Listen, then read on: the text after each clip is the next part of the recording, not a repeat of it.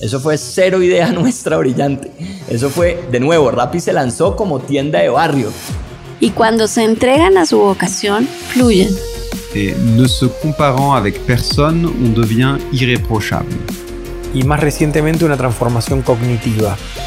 Brutalmente informado de lo que te apasiona. Es una actitud frente a la vida.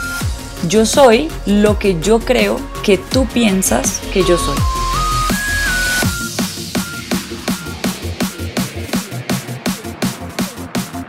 Hola, hola, hola, soy Robbie J. Fry y este es otro episodio of The Fry Show.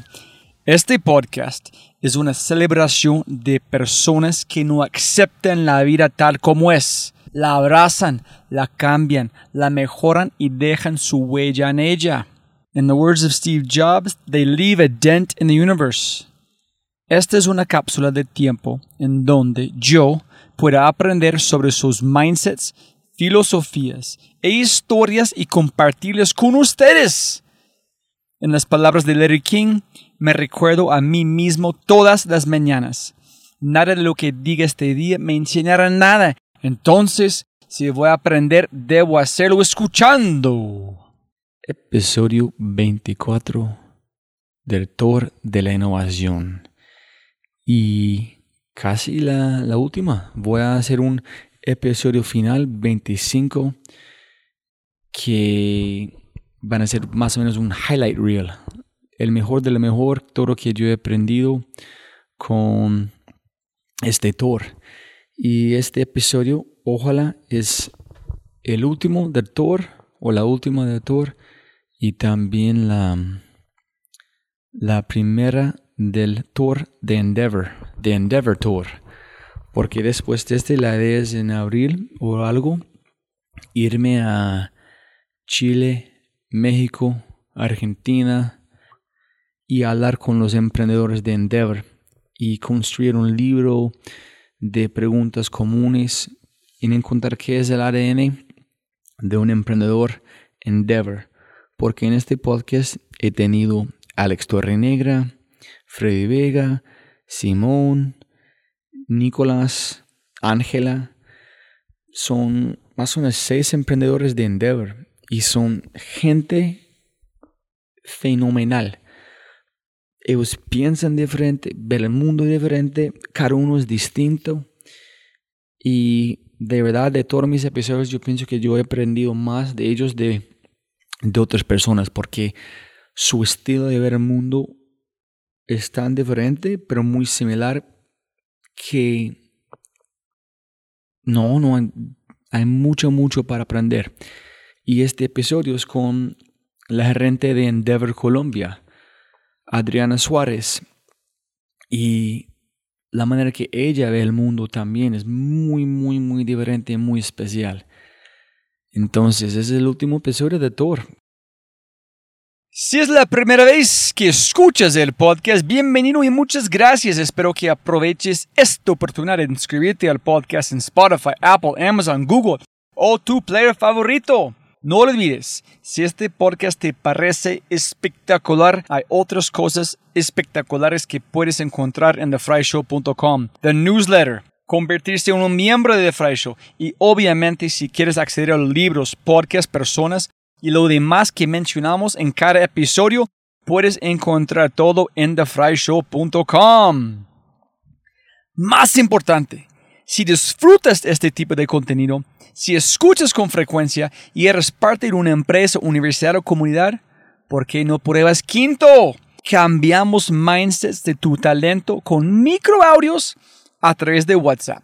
Quinto es fusión nuclear para el cerebro Quinto, lidera la lucha por la abundancia mental, un mindset a la vez. Quinto punto AI, K-I-N-N-T-O punto AI, quinto punto AI. Gracias. Este episodio se llama La innovación es pensar en grande, 24 del Tour de la Innovación, con la maravillosa, brillante y espectacular Adriana Suárez. Sonido, Aló, aló, aló. Perfecto. Y vamos a arrancar. Adriana siempre puede ganar más plata, pero no más tiempo. Muchísimas gracias por su tiempo. Un placer conocerte. Bueno, muchas gracias, Roby, por esta invitación. Y para tiempo normalmente me encantan encontrar las historias de las personas, pero porque estamos corto de tiempo hoy, primero quiero saber cómo llegaste a Endeavor. ¿Tú buscaste a ellos o ellos están buscando a vos? ¿Por qué tú eres un buen fit? ¿Qué tienes especial? Porque la gente que está dentro de Endeavor en Colombia son, como estamos hablando, bichos raros. Son muy especiales. Entonces me imagino necesito una persona como vos muy especial para tener como este equipo en entender qué está pasando culturalmente en Colombia y con Silicon Valley, etc. Entonces, ¿cómo llegaste a Endeavor? Bueno, yo llevo seis años ya eh, liderando la operación de Endeavor en Colombia.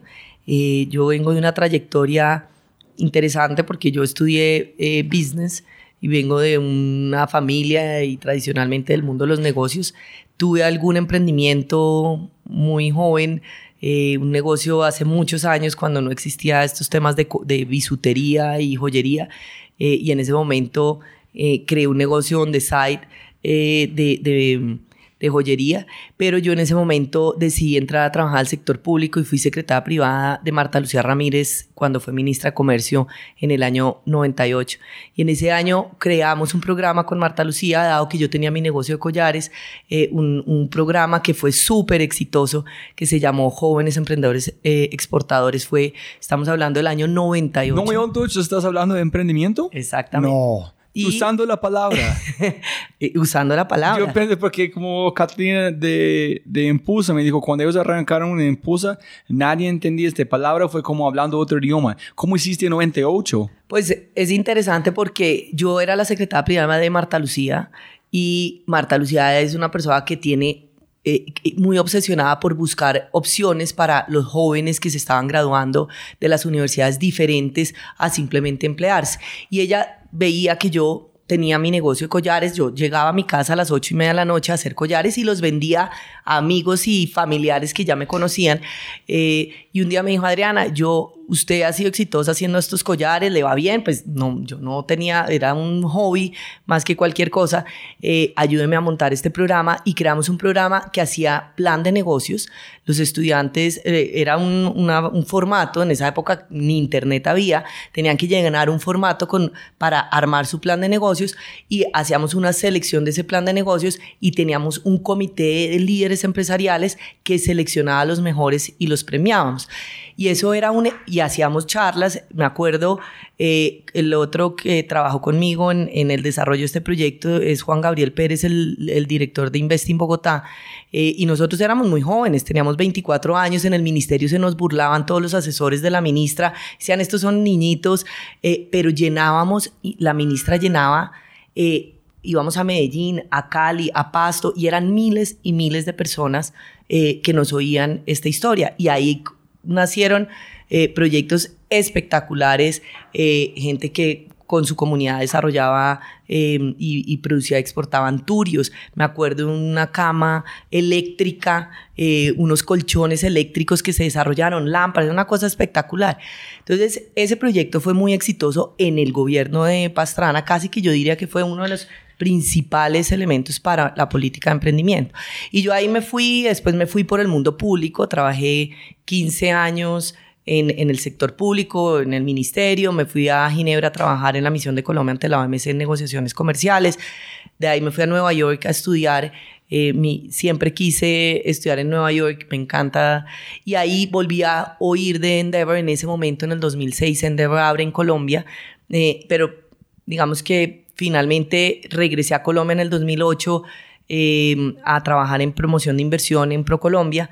Eh, fui gerente de promoción de inversión en, en, ese momento y ahí estuve un par de años, lideré Investing Bogotá, la agencia de promoción de inversión de Bogotá, y en el 2012 eh, finales me contactó Andrés Echavarría de la Junta de Endeavor a proponerme que liderara Endeavor. Y pues para mí la verdad el tema de emprendimiento siempre era algo que, me había gustado, había tenido alma emprendedora, mi familia ha sido emprendedora y pues con este programa que, que pues para nosotros fue espectacular, eh, yo dije, bueno, eh, y creo que pues esto es como una startup al final. Endeavor hoy tiene 30 personas en Colombia, abrimos operaciones en Medellín y Caribe, en Barranquilla. Eh, pasamos pues de, de, de, tener en ese momento cuando entré 19 empresas seleccionadas a 48 compañías, hoy hay una comunidad de 200 mentores en Colombia eh, y pues digamos que se ha vuelto una, eh, una red aspiracional para muchos emprendedores y parte de lo que nosotros hacemos es tratar de influir el mindset y la mentalidad y cultura de las personas para que piensen en grande, para que piensen diferente, para que cuando emprendan eh, digamos, emprendan creyendo que, que, el emprendimiento no solo es posible a nivel local, sino a nivel regional, global, eh, en fin. Tres preguntas a conectar este. Uno es, ¿todavía tú haces sus collares joyería?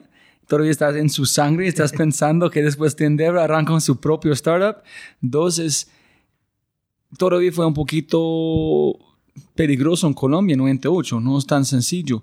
Entonces dijiste muchas personas llegando a escuchar que ustedes tuvieron que decir.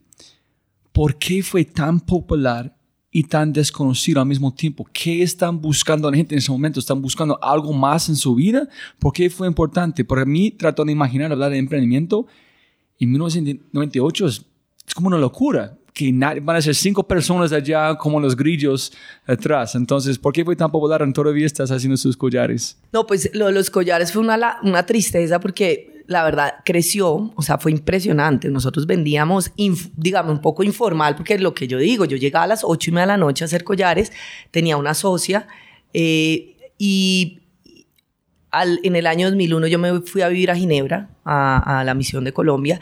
Allá vendía collares y me iba muy bien, pero en un momento determinado tuve que tomar una decisión de, bueno, o me dedico a esto o, sigo con mi vida ejecutiva en, el mundo público.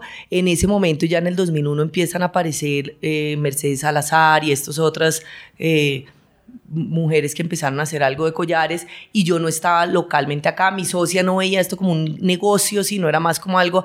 Y eh, en ese momento tomé la decisión de esto lo dejo a un lado, siempre es algo que me ha pesado y siempre es algo que he pensado, bueno, es que, que hubiera sido de mí si me hubiera más bien enfocado a eso, pero eh, así que pues hoy, hoy no lo hago, pero yo sí creo que pues tengo un, un poco de ese, de ese tema de el gusto por, por emprender. La pregunta dura este, no es decir uno es mejor el otro, solamente es si Adriana Suárez de esta época entre esta oficina en está creciendo su negocio, en hablan con vos, en dice, yo no sé, sigo con este o yo voy como estudiar en York, ¿qué mensaje vas a dar a vos en el pasado sobre ese, tipo, este tema? Tal vez hoy hubiera tomado, eh, mi, mi, mi, mensaje y mi consejo hoy sería diferente, sería tal vez apuéstale a tu emprendimiento.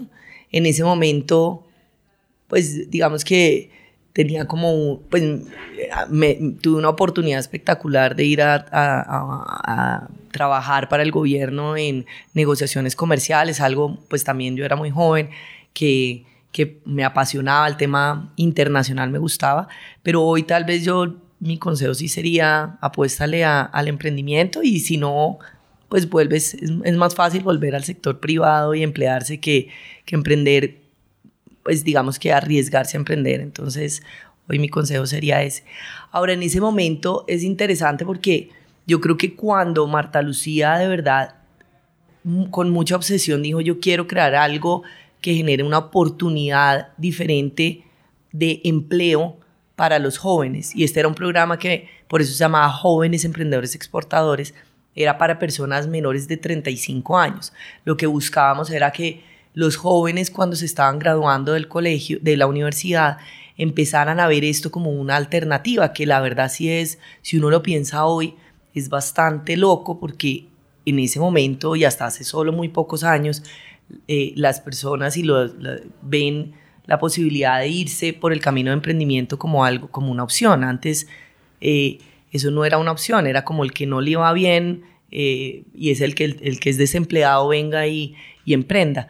Pero sí realmente había como un interés genuino de, de, de la ministra en ese momento de creemos una opción diferente a simplemente alguien que tenga la posibilidad de salir y emplearse, porque tampoco va a haber empleo y empleo de calidad para todo el mundo.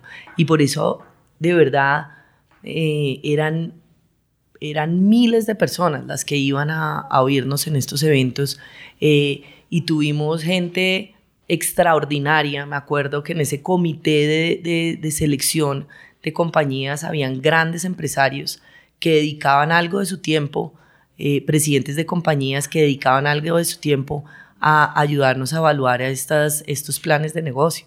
Era, eh, era una locura. Y, yo, y en ese momento inclusive no había ni una política de emprendimiento. La primera política de emprendimiento creo que se desarrolló en el año 2002, tal vez, como política. Eh, pero este sí fue el primer programa que, que, existió. En Colombia nadie hablaba de emprendimiento.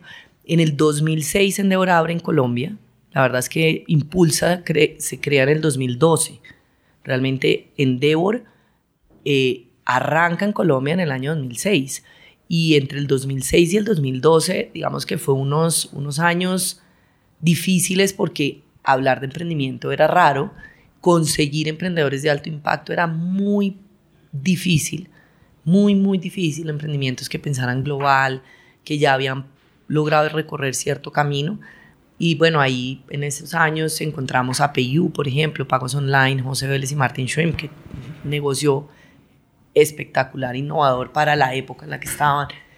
Encontramos a Boditec, encontramos a Refinancia, eh, que hoy son pues referentes, pero eh, fue muy, muy difícil. Una cosa que admiro demasiado de este país, que es después de vivir acá, muchas cosas de un gringo es invisible antes de vivir acá, es si yo quiero, yo estoy en Estados Unidos, puedo como saltar hamburguesas de McDonald's, ganar suficiente para tener un emprendimiento, fracasar tres veces en no en todavía tener un lugar para vivir, en sostenerme como con, comida. Pero aquí no, es casi imposible.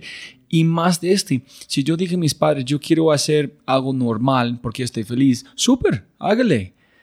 Pero aquí su hijo no, ellos, sus abuelos, sus padres tuvieron una vida tan compleja que quieren algo que es, ellos entienden que gana plata, pero ellos no tienen que vivir la misma cosa que ellos vivieron.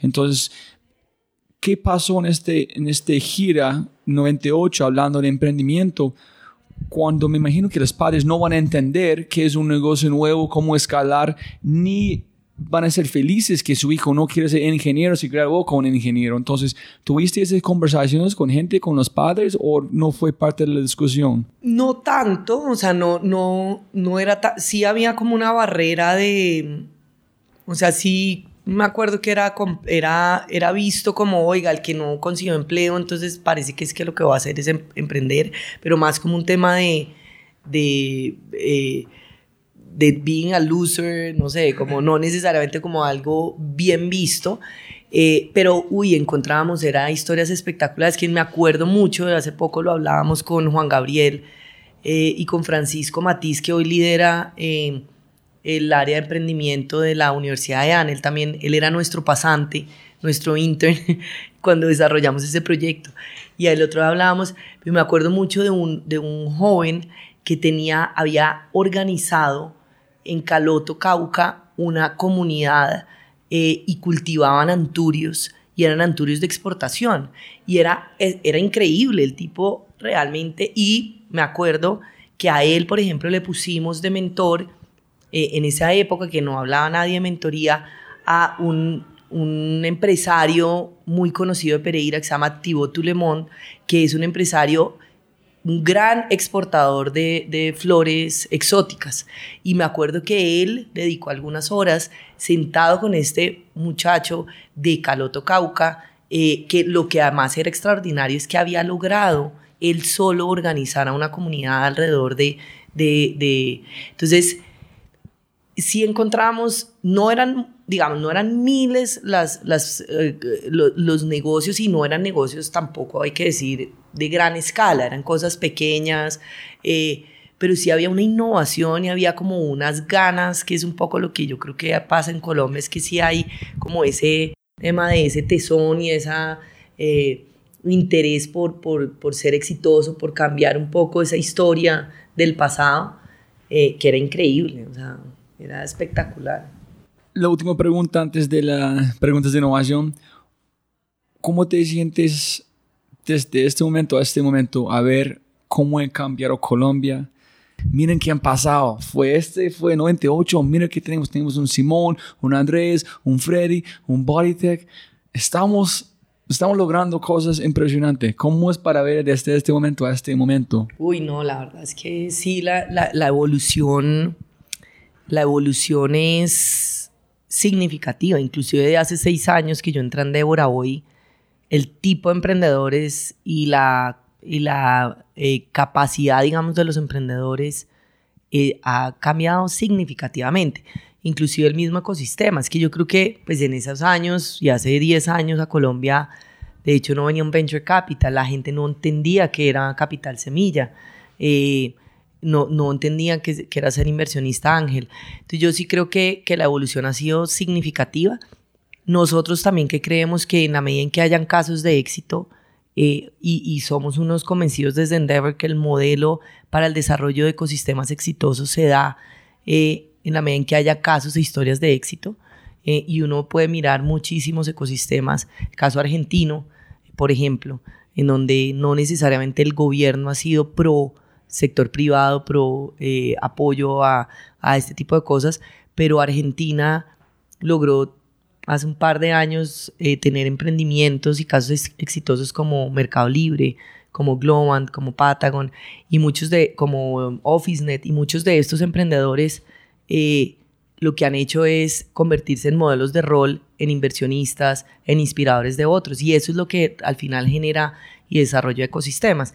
Entonces, lo que sí estamos viendo ahora es que muchos de esos frutos que, que, empezamos a cultivar hace 10 años, o 12 años en Endeavor, hoy ya son historias que empiezan a ser relevantes, que ya no solo las conocen en Colombia, sino a nivel regional.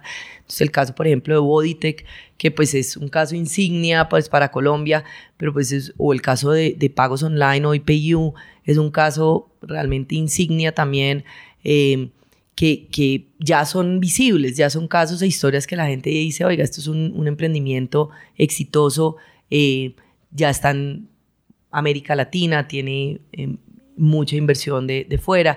Y bueno, y después de eso empiezan a nacer los más recientes que son eh, Platsis, eh, Rapis, Ofi, digamos, estas compañías mucho más nuevas y, y, novedosas. Yo creo que esas historias de éxito son las que empiezan a, a, generar que otros emprendedores digan, oiga, se puede, se puede, se, es posible, no, no tiene uno que ser salido de la mejor universidad o estudiado eh, o tener recu muchísimos recursos desde, desde joven para poder emprender. Yo creo que hay historias de todo tipo.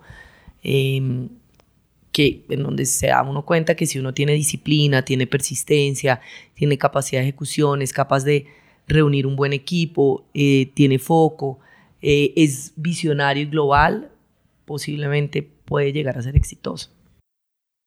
Y que después de este gira de innovación aquí en Colombia, hablando con casi 25 a este punto, es el donde estoy en momento con innovaciones. Innovación para mí es la capacidad de servir a los demás. Es pensar en algo que puede mejorar humanidad. En este es la única manera que entregar a uno mismo suficiente combustible para pelear para algo diferente, porque estás peleando por no para uno, pero para otras personas. En se parece muy similar que ustedes hacen en, en, en Devers. Construir más las reglas, construir mucho más empleo es servir, construir mejor la, la, el país. Ser un mentor es servir a los demás de conocimiento que tú hiciste en 98. ¿En cómo se llama la mujer que arrancaste este, este giro con vos? Eh, eh, Marta Lucía Ramírez. Sí, Marta Lucía. Presidenta del Colón. Ella fue para servir a, a, los niños, para ofrecer más cosas. Entonces, estoy en un momento que innovación es para servir y también es una palabra, como yo dije, una sofisma de distracción. Pero yo quiero preguntar a vos, porque tú conoces el mundo empresarial, en los emprendedores más nuevos en el mundo. ¿Hay una diferencia en qué es innovación? ¿Es importante enfocar en esta palabra o olvídalo en pensar en grande? pues yo creo que, el, digamos que el, que el, el gran empre, el, el, empresario grande, gran, las grandes corporaciones y los emprendedores piensan en innovación de manera diferente.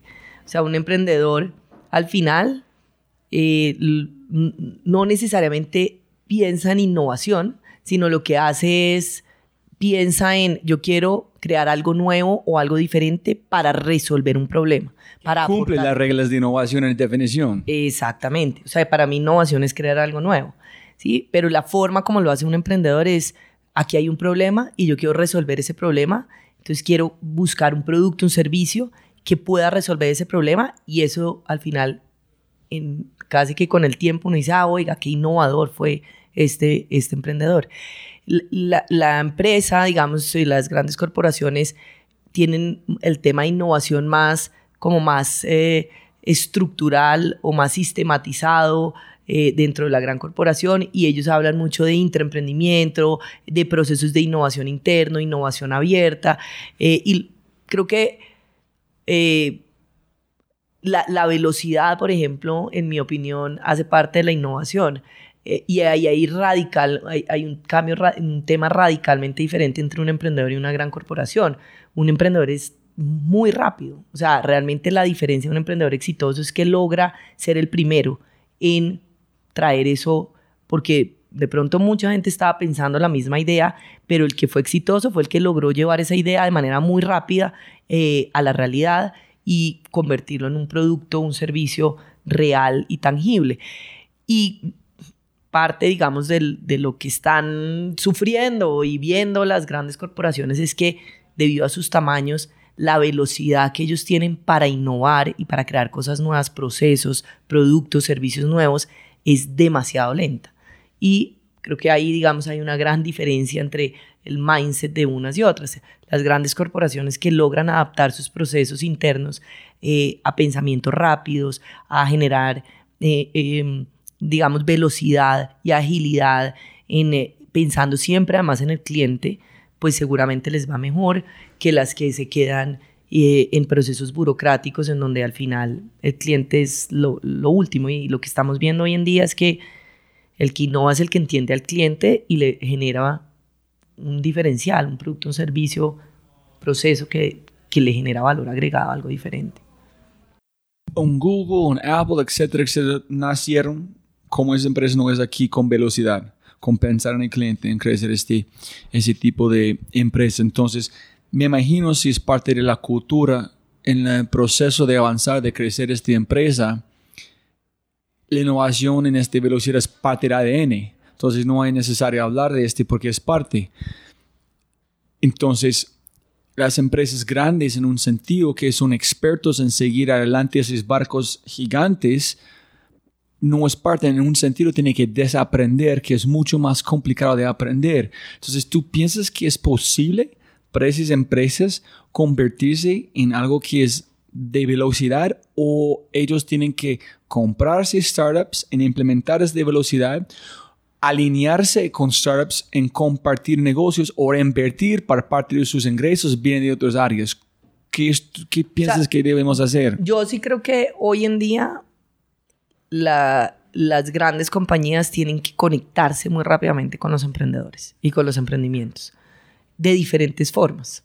Eh, y creo y estoy una convencida de que quien no lo hace, pues se va a quedar obsoleto. Uno, porque primero para, o sea, innovar y crear productos o servicios nuevos, pues toma tiempo, toma... eh, y muchas veces ya eso existe. Entonces, ¿para qué yo me dedico y, invierto miles de millones de dólares en, algo que de pronto ya existe, que más bien integrándolo a mi, a mi cadena de valor me genera más, más eficiencia? Entonces, yo sí creo que hoy las grandes compañías, y por eso estamos viendo que muchos de los gigantes ya tienen sus corporate ventures eh, donde o invierten en, en startups o las integran dentro de su cadena de valor o traen y traen mucho emprendedor, digamos, a trabajar dentro de la compañía para que el mindset y la cultura organizacional de las compañías eh, empiece a cambiar. Entonces, no, digamos, yo no creo que haya una receta única de qué hay que hacer. Eh, si innovar, crear un laboratorio, innovar solamente, o si comprar startups, o si invertir eh, eh, o, in- o incorporarlas dentro de la cadena de valor. Creo que es una combinación de, de- de mucho de esto, pero sin duda las grandes compañías que no estén pensando en trabajar con emprendimientos y no solo traerlas a su cadena de valor, sino cambiar el mindset, porque a los emprendimientos hay que pues la velocidad de un emprendedor es diferente a la velocidad de una gran corporación. Entonces, digamos, hay que cambiar la cultura organizacional para poder entender cómo puedo trabajar de manera ágil y efectiva eh, con, con estos, estos emprendimientos. Tú, este me encanta que tú dijiste porque es conectar un punto en donde tengo un gran inquietud, no sé cómo resolverlo todavía, es, es de mindset yo encontré que no es mucho más de un modelo mental de cualquier otra cosa. Es más innovador y no innovación. Es que cualquier emprendedor es un innovador en un sentido y también puede ser innovador en un laboratorio, en un emprendedor, como dijo Alex Torrenegra. Pero que ellos tienen en común es este mindset, ver el mundo distinto, no pensar en barreras, pero oportunidades, como dijo Simón. Y es, tiene esta empresa gigante, tiene un montón de gente que tiene un modelo mental muy tradicional, y no tienes sangre en el juego. Es decir, un emprendedor es peleando para no comer más arroz y pollo, estás peleando por algo que es, que es en su ADN, es su, es su equipo. Si ellos fallan, gente va a perder su trabajo, etcétera, etcétera. Entonces, cuando ellos venden, cuando ellos construyen, cuando ellos buscan oportunidades, viene de otro sangre, mueven más rápido con algo diferente que me imagino están forzando estos, estos mapas, estos neurones para como to fire en encontrar caminos, caminos nuevos con una empresa tradicional es más complicado por ellos no tienen skin in the game, no tienen sangre en el juego, no están peleando para servir, estás peleando por un sueldo. Sí, yo creo que el, digamos que el emprendedor tiene una característica es que eh, está más acostumbrado al riesgo, entonces eh, y está más dispuesto, digamos, a arriesgarse. Ahora, en la medida en que estos emprendedores y estas empresas van creciendo y se vuelven más corporaciones, pues tienen menos capacidad, digamos, de, de, entrar a, a, arriesgarlo todo. Pero sí, sí son, son personas más arriesgadas. Y yo, digamos que nosotros, nosotros en Endeavor definimos un emprendedor de alto impacto como una persona que tiene tres características. Primero, tiene una muy buena idea, pero como eso no es suficiente, eh, no solo tiene esa buena idea, sino que es capaz de ejecutar eh, y convertir esa idea en un negocio, en, una empresa. Eh, lo segundo es que tiene esa capacidad de escalar ese, ese negocio eh, y transformarlo en una compañía, pasar de ser simplemente un buen negocio a convertir ese negocio en una, en una empresa. con equipo, con gobierno corporativo, con procesos, con metodologías, en fin. Y por último, es un emprendedor que está dispuesto a retribuir y a y a retribuir ese éxito, digamos, invirtiendo en otros, inspirando a otros y, y, al final creyendo que, pues convirtiéndose un poquito en este modelo de rol para que otros se beneficien de esos procesos de aprendizaje y demás. Em, y lo que sí vemos es que si uno mira un poco el ADN de nuestros emprendedores, sí hay cosas muy parecidas. Uno nunca se cansan de, pensar, oiga, hoy mi negocio es así, pero es que yo quiero impactar más, yo quiero generar, eh, eh, lograr que más personas eh, tengan acceso a ciertos servicios.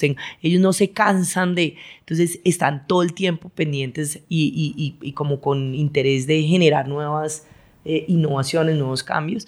y lo, y la capacidad, digamos, de lo que hablaba yo antes de, de, hacerlo rápido, creo que es donde está la diferencia. O sea, no tienen que entrar a, a digamos, a, unas, a una burocracia de, oiga, hay que, hay que cambiar el modelo, hay que, casi que lo hacen de manera inmediata, automática, eh, pues, digamos, eso les toma tiempo, salen y, y, y, se conectan con el mundo, pero creo que, digamos, la velocidad sí ayuda mucho en ese sentido.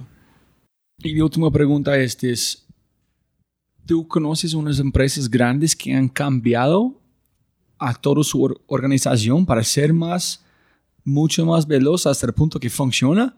¿O no hay un caso de, éxito? Y donde me voy para mí, yo soy un super fan porque mi esposa trabaja allá, tengo muchos amigos en Bancolombia, entonces yo quiero que ellos convierten no quiero que ellos van a desaparecer. Yo quiero eh, que ellos son el ejemplo de toda América Latina para que es posible con una organización de este tamaño. Pero yo no sé si es posible. Yo no veo cómo es.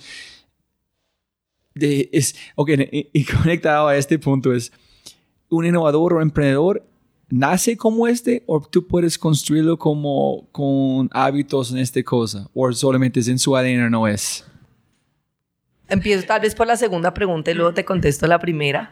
Eh, pero yo creo que no todo el mundo tiene las capacidades y habilidades de ser emprendedor de alto impacto. O sea, y eso es algo que nosotros sí decimos.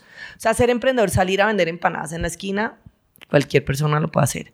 Pero realmente de alto impacto, de poder ser transformador, de generar eh, disrupción, mm, siento que para eso se requieren ciertas habilidades, digamos, y a veces competencias. O sea, la disciplina es una, la pasión es otra, la, digamos, la capacidad de ejecución. Vuelvo y digo, mucha gente puede tener la misma idea.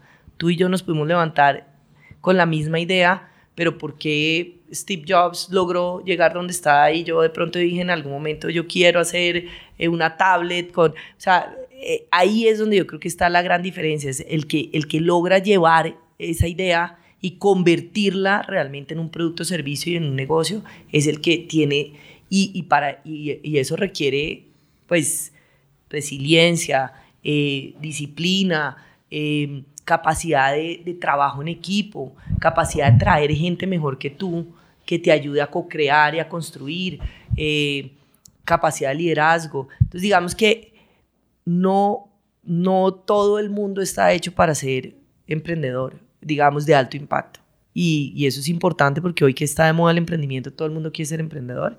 Y a veces de pronto las habilidades de, tuyas son mejores siendo eh, el CFO o el CEO o el, digamos, el que lidera una compañía, pero no necesariamente el que está transformando estos nuevos productos o servicios.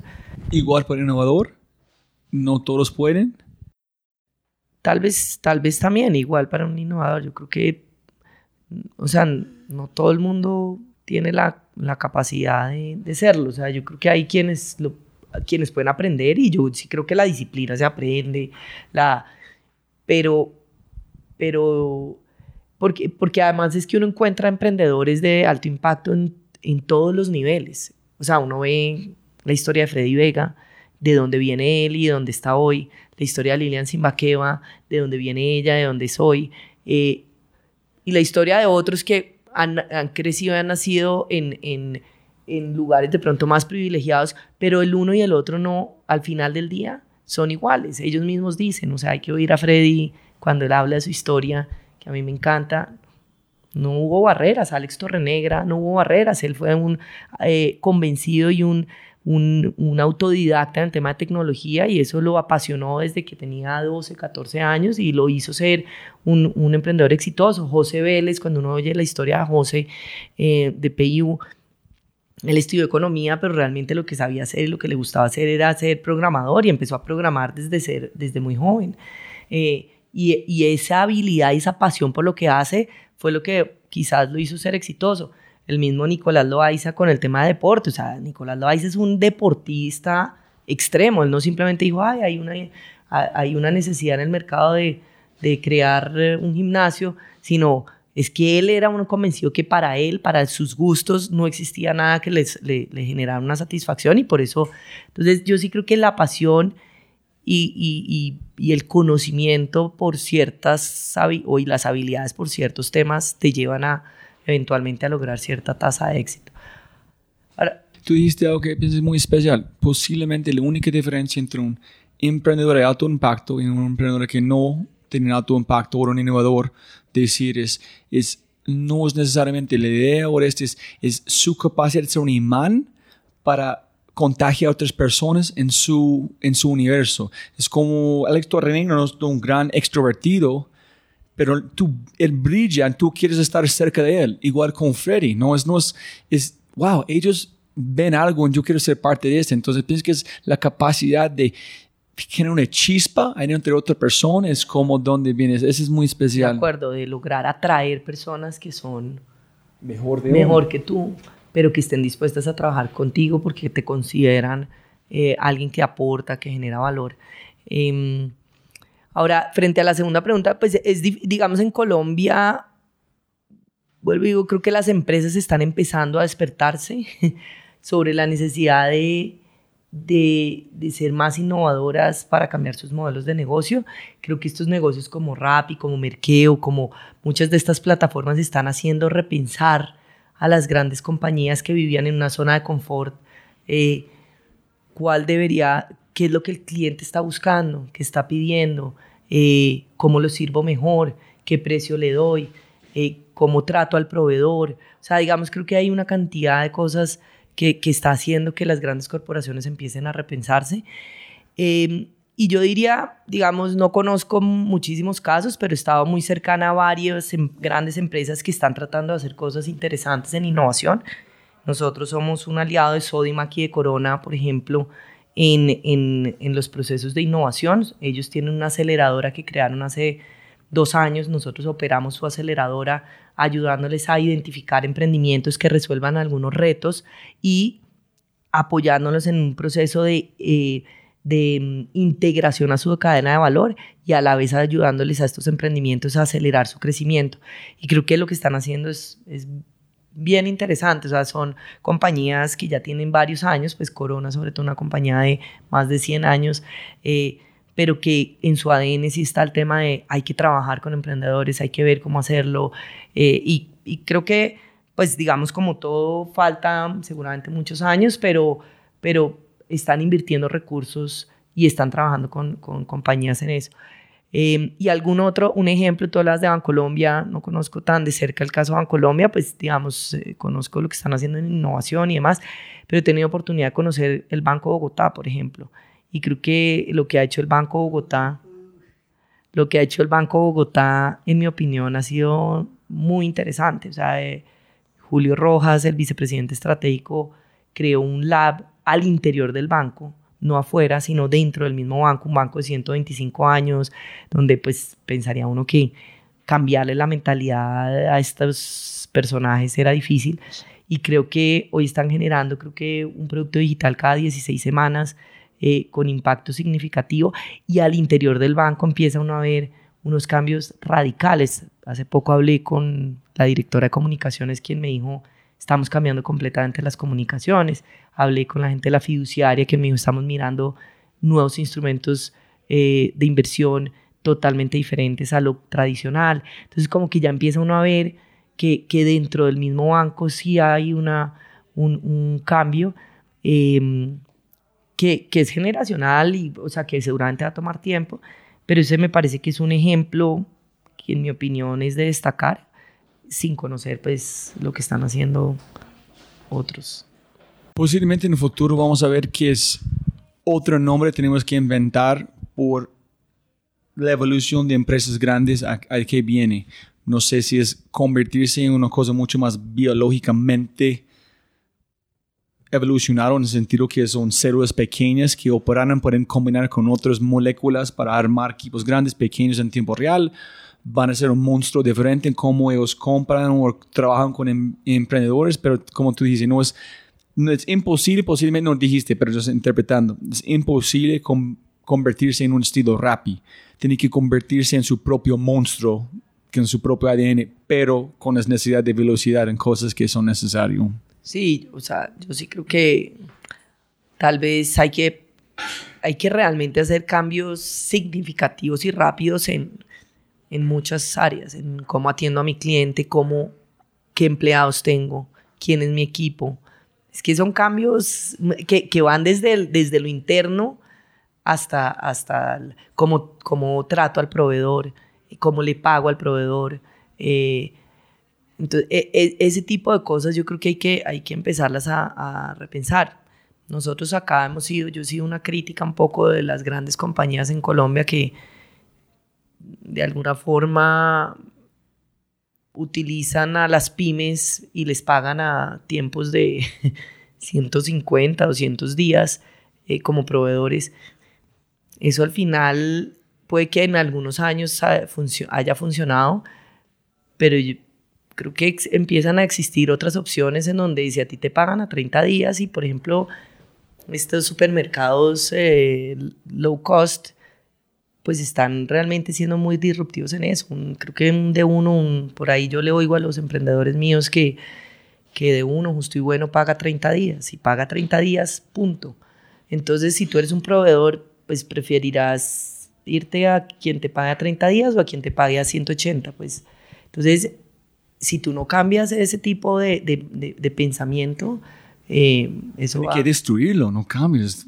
Olvídalo, no existe. Ayer me, ayer me hablaba alguien, un emprendedor, que por ahí sale una licitación de una compañía para contratar un servicio que dice, tenga en cuenta que al el, quien se gane esto, el proveedor va a, a, pagar, pues le vamos a pagar a 250 días. 250 días. Sí, yo Casi soy un emprendedor. un poquito en mi boca. jamás me metería. Pues primero porque un emprendimiento no tiene la capacidad, el CAPEX, el, la capacidad financiera de financiar eh, un equipo para... Entonces, digamos que yo siento que sí, es, es el tipo de cosas que, que hay que empezar a, a, a, repensar al interior de, de, las compañías y decir, oiga, tal vez esto, esto nos funcionó hasta cierto momento, pero creo que aquí en adelante quizás ya no, Sí, y yo la manera que yo veo es, es, si mi esposa tiene un problema, está en Medellín, en, hay, yo voy a inventar cualquier manera para llegar que ella necesite. Si es plato que el man de Rappi puede ir para acá, comprar este para llevar aquí, después yo puedo entregar a esta persona entonces, pero voy a solucionarlo porque estoy sirviendo a mi esposa. Rappi quieren ser en el aplicación WeChat de América Latina. Ellos saben que quienes van a servir. So, velocidad es porque ellos saben a dónde van. Yo no sé si las empresas grandes saben quién está sirviendo, qué dolores tienen, entonces demora tiempo porque no hay un, no hay un dolor en ellos mismos para mejorarse la vida de las personas. Ay, por eso el cliente es tan importante. Es que yo creo que la base de la innovación tiene que ser el entendimiento del cliente. Y por eso hoy todas estas necesidades de Big Data y de eh, inteligencia artificial, al final, sí, y por eso los retailers están sufriendo hoy tanto. O sea, al final, eh, y creo que por eso Amazon lleva una delantera significativa cuando lo que entiende es qué es lo que quiere el cliente. El cliente no se quiere mover de su casa, entonces yo qué hago para crearle un servicio que le pueda... Estaba leyendo esta mañana este producto que tiene Amazon ahora para medirse ropa virtualmente, me pareció increíble. Uh, eh, y eso es porque cada vez la gente va a estar menos interesada en, en desplazarse para, para hacer una compra, hacer y es entender el cliente. Si tú no entiendes el cliente, no entiendes qué quiere no, no, y no le logras solucionar un problema, al final simplemente... Si no entiendes, la velocidad no existe. Así es. En ese todo. Listo, Malotos, me preguntas, tres libros que han cambiado su vida. Eh, bueno, yo quiero recomendar eh, tres que me parece bien interesante para este mundo del emprendimiento. Uno es Venture Deals. Nunca he escuchado. Venture, Venture Deals. Deals para quien está buscando capital realmente es la Biblia de la búsqueda de capital en, en, términos de qué hay que hacer, cómo se prepara uno. Cualquiera, Simón, cualquiera de los emprendedores que han, eh, Platzi, eh, Freddy, todos los que han salido a buscar capital y han sido exitosos, eh, este libro ha sido eh, casi que su, su Biblia antes de salir Venture Deals. El ¿Y qué es más, qué idioma usan? ¿Es más cómo pensar en términos que piensan como venture capitalist, ¿qué es la, eh, la Sobre esencia? todo es, es muy enfocado a, a eh, qué debe de hacer, cómo debe prepararse un emprendedor para salir a buscar capital, cómo piensa un venture capital eh, y, y, en ese sentido, digamos, cómo, cómo debo yo abordar al, al inversionista, cómo me debo preparar, qué es un term sheet, me explican muy bien un ABC. Entonces, la verdad es muy sencillo de leer, pero yo lo recomiendo a quien quiera o esté en proceso de búsqueda capital, eh, leanse ese libro. ¿Y piensas que es, es para una persona que no es en este punto, todavía puede ayudar a ellos cambiar su mente en entender a dónde van? Para Creo que las dos, desde, inclusive ellos, el, el, los, los que escribieron el libro hacen un, unos, tienen como webinars también y tienen algunas cosas que, que, que, condensan, pero creo que es para los dos, el que ya está buscando capital tiene que leérselo.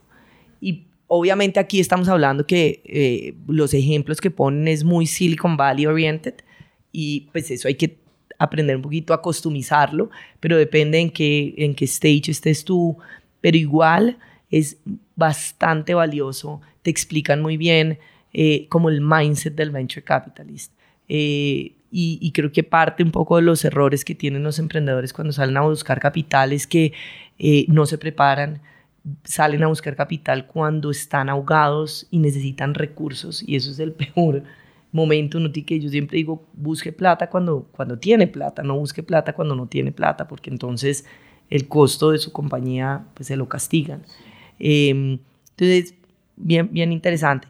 El otro se llama Growing Pains. Este es un libro más para escalar y es cuáles son esos dolores que tienen las compañías cuando están creciendo. nosotros, pues que trabajamos mucho con Scale-Up Companies, eh, tenemos claro que es, es, doloroso crecer, o sea, es doloroso porque tú, tú empiezas a vender a una velocidad gigantesca eh, y, empiezas a darte cuenta que tu equipo, tal vez el que tenías cuando arrancaste, ya no te sirve. Tienes que empezar a invertir en equipo. Eh, te empiezas a dar cuenta que no tienes procesos. Te empiezas a dar cuenta que, eh, pero la velocidad es tan grande, tan grande, tan grande, que, que si no vas arreglando esa, esos, esos dolores desde el principio, quizás se te vuelven es como una bola de nieve mucho más grandes. Yo pensé que un, un hombre de Tim Ferriss podcast, no me acuerdo como un japonés que tiene muchas empresas, está hablando como factores de tres. Es cada vez que tu, tu empresa crece como tres multiplicado de otro tres, como tres a, nueve, nueve, veintisiete, todos sus procesos no funcionan más, tiene que inventar procesos nuevos. Entonces aquí vienen los growing pains, ¿no? Claro. Y, y pues para el caso, por ejemplo, de Rappi, que la gente es muy impaciente y dice, oiga, pero es que el servicio...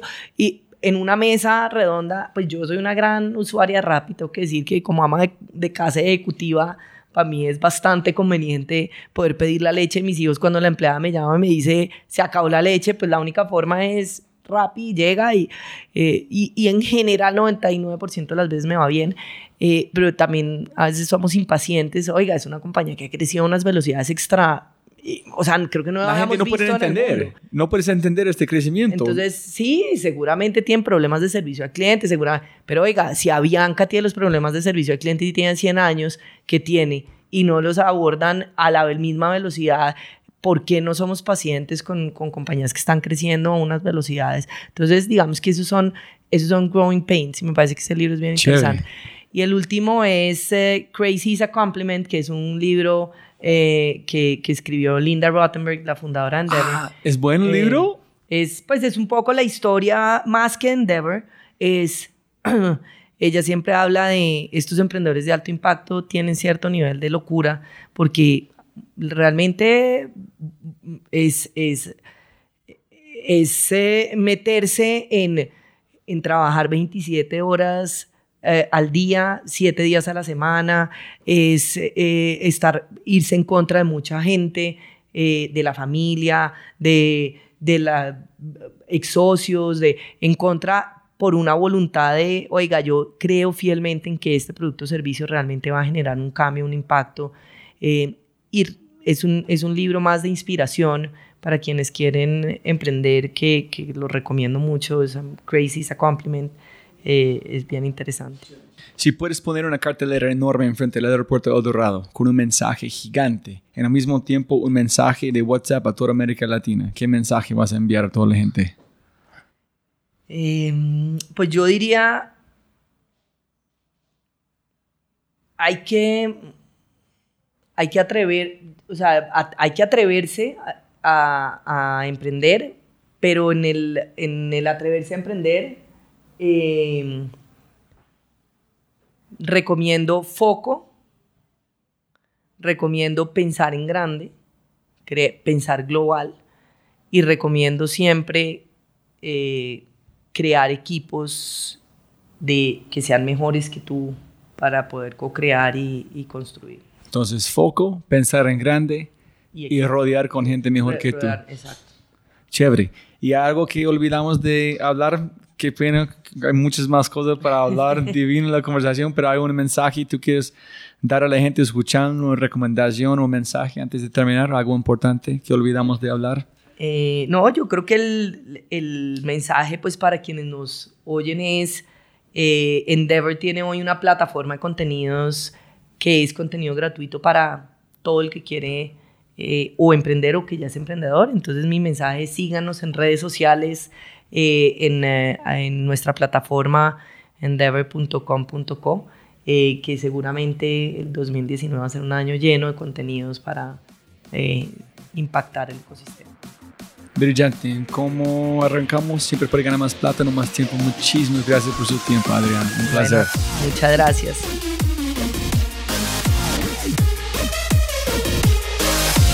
Como siempre, siempre, siempre puedes ganar más plata, pero no más tiempo.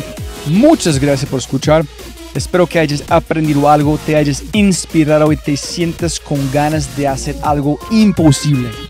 No olvides, si este podcast te parece increíble, hay otras cosas maravillosos o maravillosas que puedes encontrar en thefryshow.com, el newsletter, convertirse en member o miembro de Fry Show y obviamente si quieres acceder a libros, podcasts, personas y lo demás que mencionamos en los episodios, puedes encontrar todo en thefryshow.com. Y con ese dicho, hasta el próximo episodio. Chao, chao, chao. Chao.